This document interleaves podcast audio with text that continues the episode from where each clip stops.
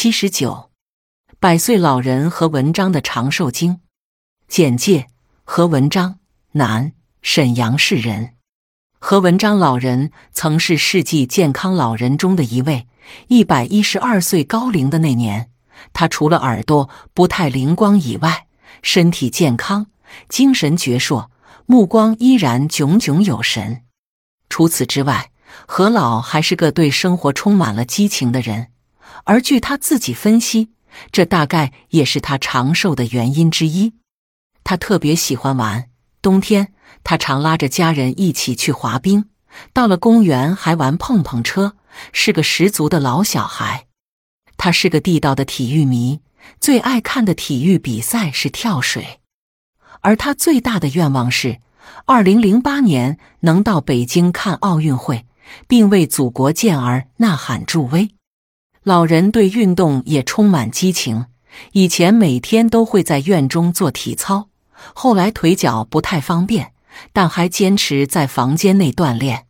据了解，何文章老人长寿的原因不仅仅是对生活充满激情，更多的恐怕要得益于他爱下棋，并善于琢磨棋道。从前，每当家中来了客人，只要听闻对方会下棋，老人都会缠着人家陪他过上几招。不过，老人通常都不太在意胜负，即便输了，也是一笑了之，绝不纠缠下去。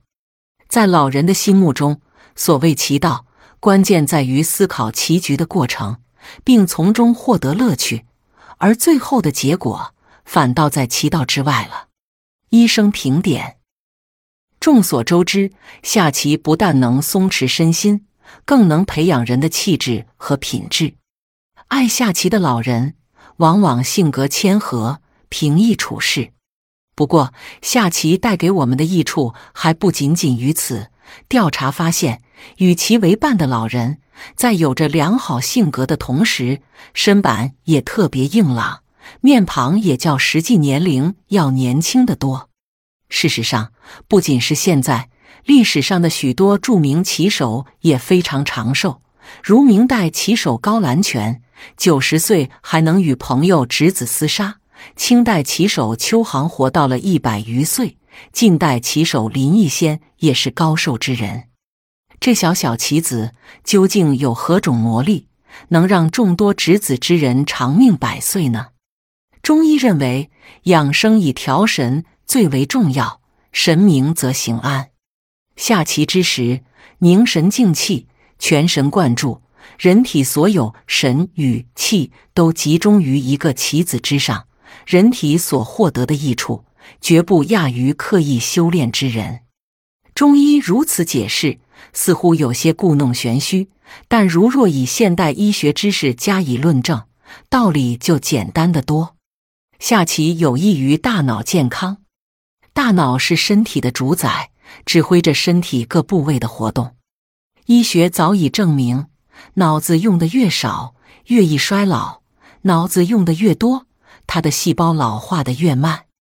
经常下棋锻炼脑力，能够防止脑子过早衰老，有利于延年益寿。